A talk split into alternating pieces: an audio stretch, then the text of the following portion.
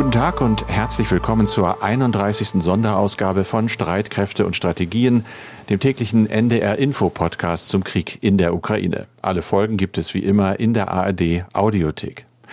Wir sind wieder da, nach 30 Sonderausgaben und einer kleinen Auszeit gestern. Die haben wir gebraucht, um einmal tief durchzuatmen, um in Ruhe nachzudenken und auch über andere Sachen nachzudenken als den Krieg, denn der beherrscht wie bei euch und bei Ihnen ja auch unseren Alltag und unser Denken seit dem 24. Februar.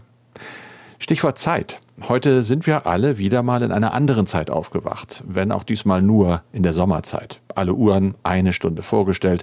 Für viele eigentlich nur noch nervig, aber ja auch nicht wirklich schlimm. Verglichen mit der Zeitenwende, in die wir am Morgen des 24. Februar gestoßen wurden. Oder verglichen mit dem Gefühl, dass die Zeit plötzlich stillsteht, wenn zum Beispiel der Krieg zu dir kommt, dein Haus zerstört, Nachbarn, Freunde, Familienangehörige verletzt oder tötet, dich und deine Kinder zwingt auf einmal alles hinter dir zu lassen und zu fliehen in eine ungewisse Zukunft. Für Millionen Ukrainerinnen und Ukrainer ist die Zeit in den vergangenen vier Wochen genau auf diese Weise stehen geblieben. Sie sind jetzt vor allem in Polen, aber auch bei uns in Deutschland und haben keine Idee, was morgen ist oder auch nicht übermorgen. Andere sitzen immer noch in eingekreisten Städten fest und wissen nicht einmal mehr, wie viel Zeit zum Leben ihnen noch bleibt. Und das nur, weil sich ein Mann ganz offenbar vorgenommen hat, die Zeit für sein Russland zurückzudrehen. Er hofft zur alten Sowjetherrlichkeit. Viele fürchten eher zum Schreckensszenario des Kalten oder schlimmer noch des Weltkrieges.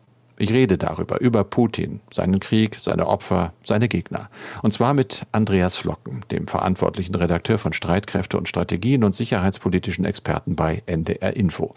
Ich bin Carsten Schmiester aus der Aktuellredaktion. Wir nehmen dieses Gespräch auf am Sonntag, den 27. März um 16 Uhr.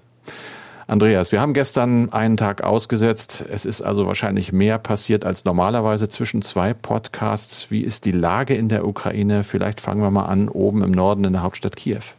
Ja, in der Region um Kiew ist die Lage weiterhin ziemlich festgefahren. Die russischen Verbände sind vornehmlich damit beschäftigt, ihre Positionen zu halten.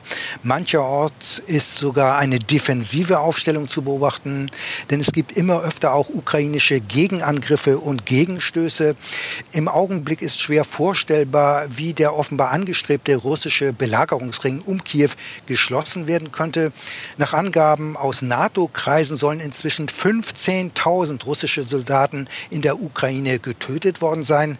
Das sind natürlich Schätzungen, aber das wären dann genauso viel gefallene russische Soldaten wie in den 1980er Jahren in der Sowjetunion in zehn Jahren, wie man damals in Afghanistan halt zu beklagen hatte.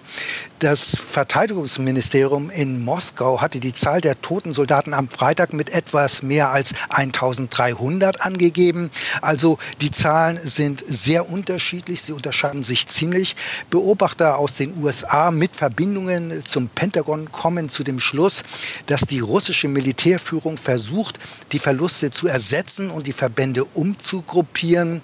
Die Rede ist von Verstärkungen durch Truppen, die unter anderem in Georgien stationiert sind, aber auch in Tadschikistan oder auch Syrien. Die genauen Zahlen sind aber offen. Aber auch wenn es einige tausend Soldaten sind, eine militärische Wende werden sie allein mit Sicherheit Sicherheit im Norden und vor Kiew nicht bewirken können. Nochmal zur Erinnerung, Russland ist ja mit rund 150.000 Soldaten einmarschiert. Die ukrainischen Streitkräfte sind mit etwas mehr als 200.000 Soldaten quantitativ größer als die russische Streitmacht. Die Ausstattung ist aber erheblich schlechter. Bisher muss man allerdings dazu sagen, denn die Waffenlieferungen der westlichen Staaten zeigen ganz offensichtlich Wirkung. Die russischen Verbände erleiden jedenfalls empfindliche Verluste und kommen nicht wirklich voran, glaube ich, auch übers Wochenende nicht, auch nicht in anderen Regionen des Landes. In der Tat, so ist es. Also größere Vorstöße russischer Verbände sind nicht zu beobachten. Wir haben ja kürzlich auch von einem militärischen Patt auf dem Boden gesprochen.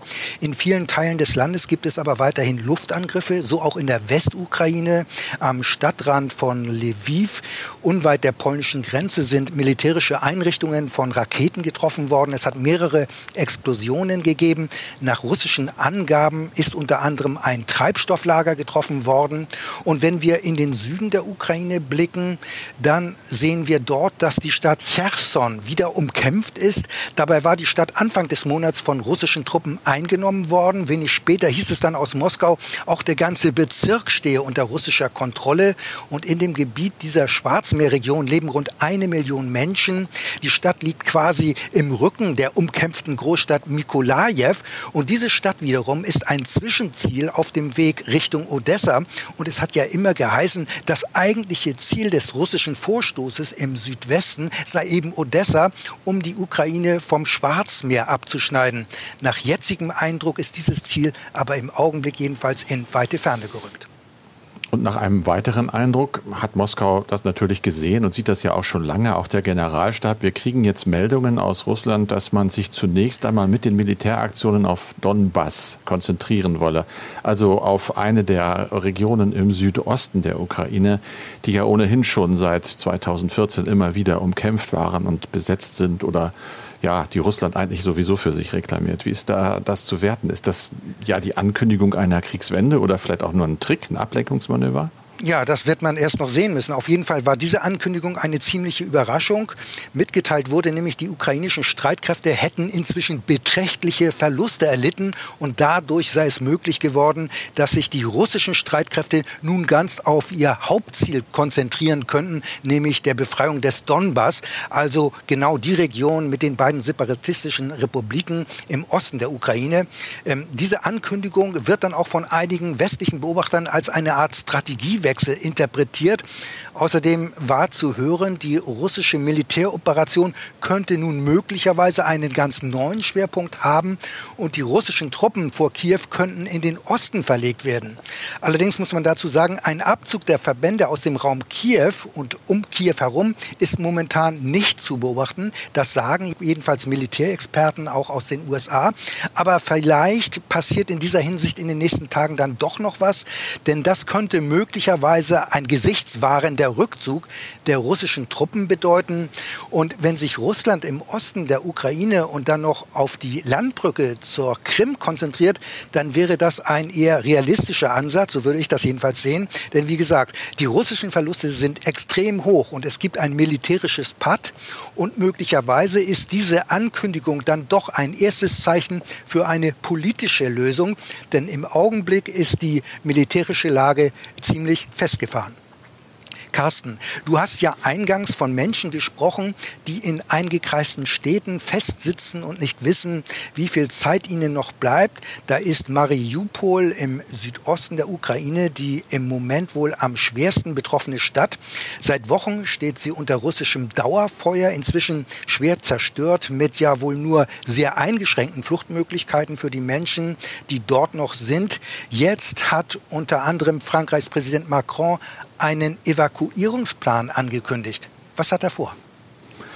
Er will natürlich möglichst viele Leute aus der Stadt rausholen. Nur noch mal kurz zum Hintergrund. Eigentlich hat Mariupol 400.000 Einwohner. Wir hören jetzt von der Stadtverwaltung, die offenbar in Teilen noch funktioniert, dass immerhin noch 150.000 da sein sollen und unter fürchterlichen Umständen dort leben. Es sollen Tote auf den Straßen liegen. Es gibt keine Nahrung, kein Wasser, kein Strom, keine Heizung. Also eine humanitäre Katastrophe. Frankreich hat reagiert. Das hat Macron ja bereits Ende vergangener Woche angekündigt. Und zwar möchte er zusammen mit der Türkei und mit Griechenland eine humanitäre Evakuierungsaktion starten. Er hatte am Freitag gesagt, 48 bis 72 Stunden Frist, das ist nun bald vorbei.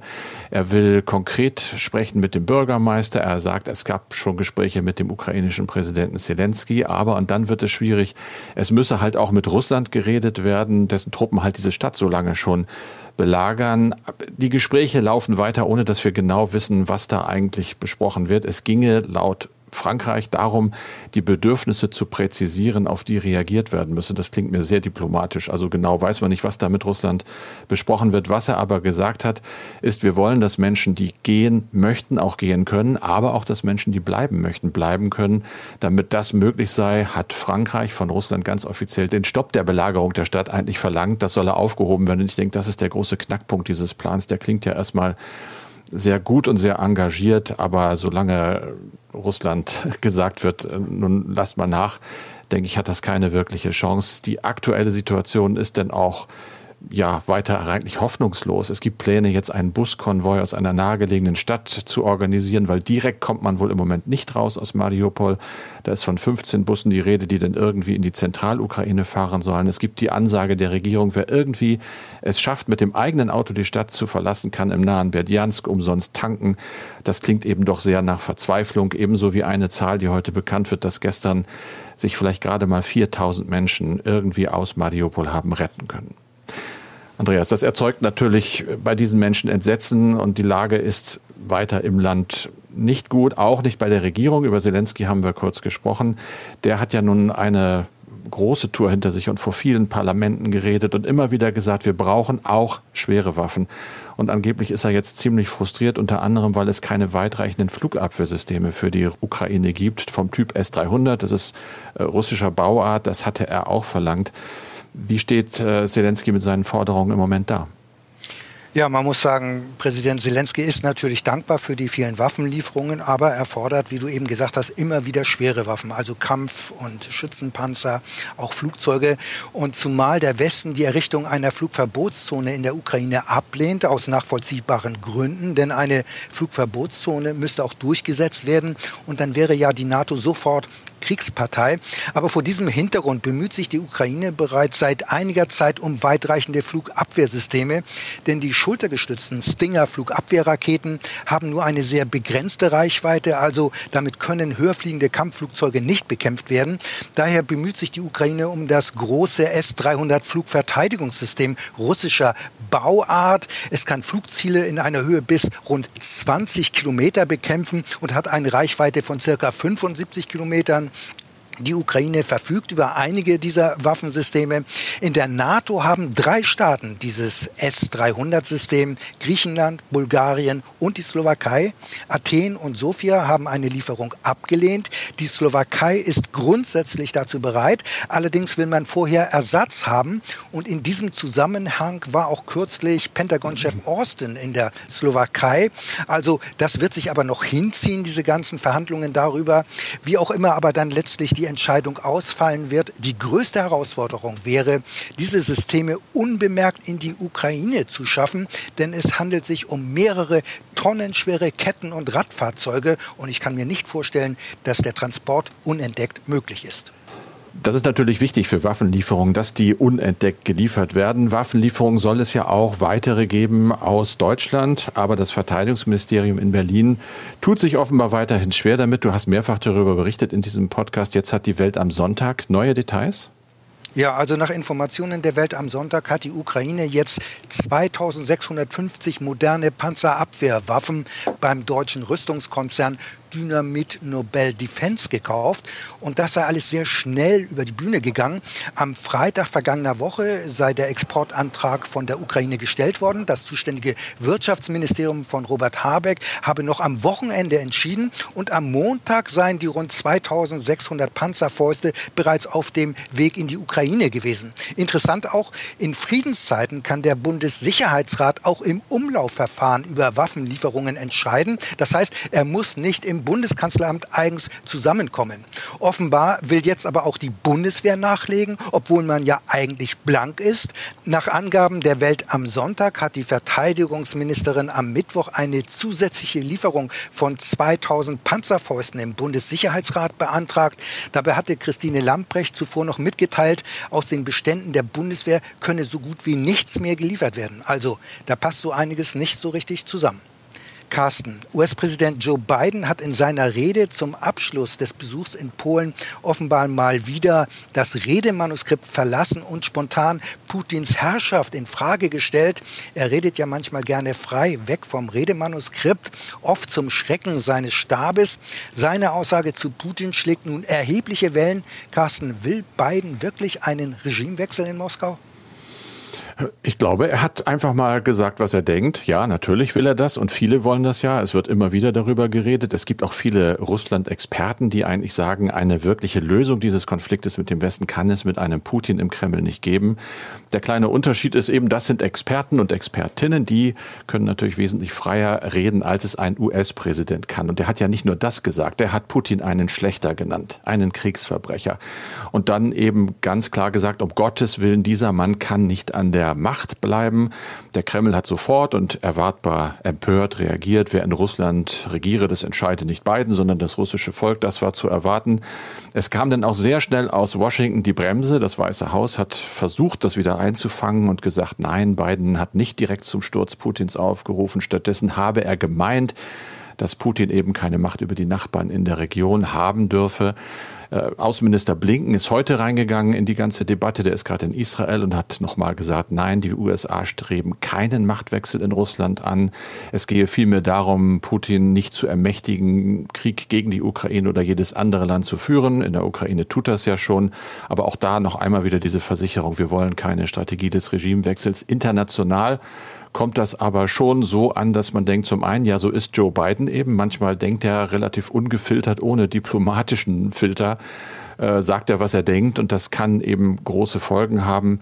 Äh, ich habe mal geguckt, im Londoner Independent gibt es einen Kommentar, der eben sagt, das Problematische an dieser Äußerung ist, dass Putin ja eigentlich den Eindruck erwecken möchte, als würde dieser Krieg zwischen Russland und dem von den USA geführten NATO-Bündnis ausgetragen. So eine Biden-Äußerung spielt da rein. Bislang, schreibt der Independent, habe es Biden immer vermieden, in diese Falle zu tappen. Umgekehrt heißt es also, er ist in die Falle getappt. Das ist aus amerikanischer Sicht sicher nicht gut. Andere sagen aber auch, das war möglicherweise gar kein Zufall. Das war möglicherweise durchaus Absicht dieser Satz. Auch die dann folgende Zurücknahme durch das Weiße Haus. So eine versteckte Warnung vielleicht an Putin nach dem Motto, ich hoffe, dass dir klar ist, du riskierst hier auch persönlich einfach mal alles.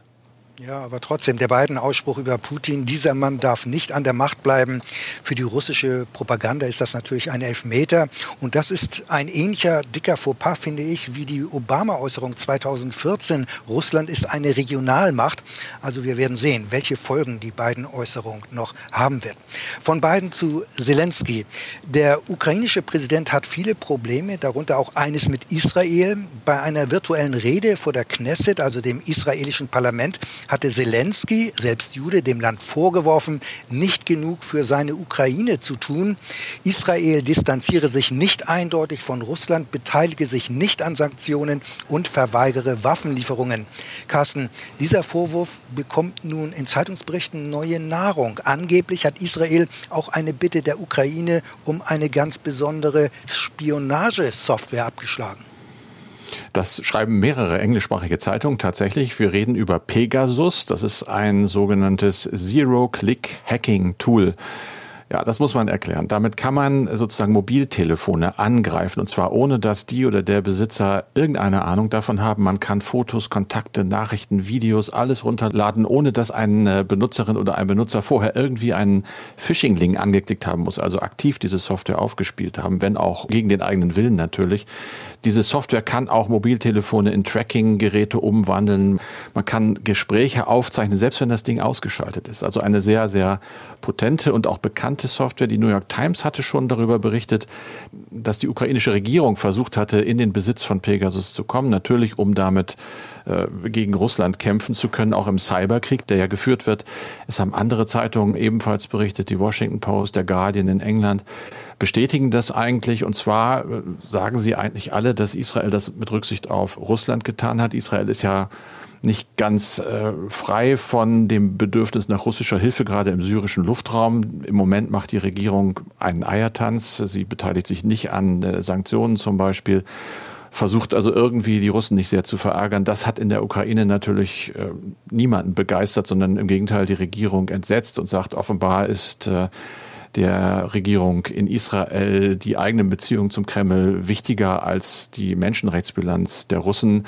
Man sagt auch, dass diese Export Blockade eigentlich bemerkenswert ist, denn Israel hat durchaus diese Software unter anderem nach Saudi-Arabien, Aserbaidschan oder in die Vereinigten Arabischen Emirate geschickt. Also das sind ja nun Staaten, die autoritär regiert werden, wo auch nachweislich mit Pegasus zum Beispiel Menschenrechtsaktivistinnen, Journalistinnen oder Regierungsgegner ausgespäht worden sind. Also jetzt einfach nur zu sagen, wir können der Ukraine das nicht geben, da wird es schwierig, das zu begründen. Es gibt auch keine offizielle Begründung und auf Nachfrage dieser Zeitung hat auch keine der betroffenen äh, Regierungen, auch nicht die ukrainische, dazu in irgendeiner Weise Stellung genommen. Übrigens auch nicht die estnische, denn auch die Regierung in Estland hatte wohl und auch erfolglos um Pegasus gebeten, hatte sogar schon eine Anzahlung geleistet. Der Deal war eigentlich in trockenen Tüchern und Israel hat wieder einen Rückzieher gemacht.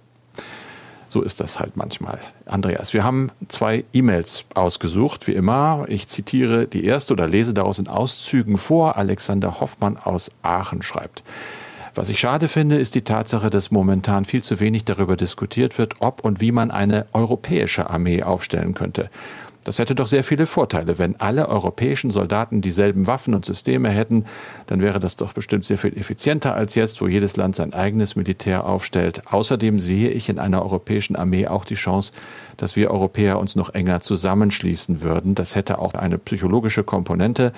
Denn Staaten, die gemeinsam in einer Armee organisiert sind, bekämpfen sich nicht gegenseitig. Der Frieden in Europa wäre also stärker gesichert, sogar gegen einen zukünftigen Krieg mit dem nächsten autokratischen Staat, nämlich China. Er fragt, warum wird gerade jetzt nicht über eine europäische Armee nachgedacht? Was halten Sie in diesem Falle, du Andreas, eigentlich von dieser Idee? Ja, ich muss sagen, über eine europäische Armee wird eigentlich schon sehr lange nachgedacht, aber es hapert immer mit der Umsetzung. Das Kernproblem ist dabei die Abgabe der Souveränität. Das heißt, letztlich will jeder EU-Staat an seinem Recht festhalten, das letzte Wort zu haben, ob beispielsweise deutsche Soldaten auch an einem EU-Einsatz beteiligt werden. Stichwort Parlamentsvorbehalt. Das heißt, bei einem bewaffneten Einsatz der Bundeswehr muss der Bundestag grünes Licht geben. Es gibt zwar auch Diskussionen, das Recht Recht auf das Europäische Parlament vielleicht übergehen zu lassen. Aber richtig weitergekommen ist man hier in dieser Diskussion nicht. Wir haben ja auch schon seit mehr als 30 Jahren die deutsch-französische Brigade, also einen Verband von rund 5000 Soldaten. Und diese Brigade ist dem Eurokorps unterstellt. Hierzu gehören dann auch Soldaten aus Spanien, Belgien und Luxemburg. Das Eurokorps selbst wurde 1993 in Dienst gestellt. Und es gab eigentlich die Erwartung, dass diese Verbände quasi quasi die Keimzelle einer europäischen Armee sein könnten oder einer Armee der Europäer, wie mancher eben sagt. Also diese Erwartung hat sich bis heute nicht erfüllt und wir haben zudem ja schon seit Jahren die sogenannten EU Battle Groups, zwei in Bereitschaft stehende Gefechtsverbände mit jeweils rund 1500 Soldaten. Diese EU-Kampfverbände sind aber bisher noch nie eingesetzt worden, auch nicht bei der Evakuierungsoperation in Kabul nach Machtübernahme der Taliban. Denn letztlich, das muss man so sagen, sagen, sind diese EU-Battlegroups nur Papiertiger. Das liegt zum einen an den begrenzten militärischen Fähigkeiten, aber vor allem, weil der politische Wille der jeweiligen Truppensteller fehlt, diesen Gefechtsverband auch einzusetzen. Im Rahmen des sogenannten strategischen Kompass der EU gibt es jetzt einen neuen Versuch, so einen Verband zusammenzustellen. Ab 2025, Größe diesmal 5000 Soldaten. Ich muss sagen, ich bin aber skeptisch. Für mich ist das alles alter Wein in neuen Schläuchen. Und das ist auch keine Frage der Quantität. Voraussetzung ist nämlich, dass es eine einheitliche EU-Sicherheits- und Verteidigungspolitik gibt. Die gibt es aber bis heute nicht, denn in der EU gibt es weiterhin keine Mehrheitsbeschlüsse. Das wäre aber die Voraussetzung.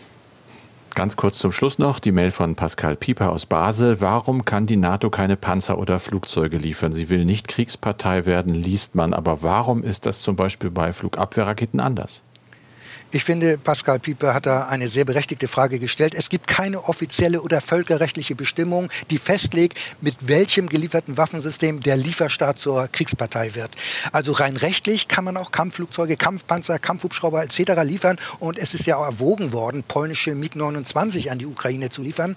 Mit einer bestimmten Waffe wird man nicht automatisch zur Kriegspartei.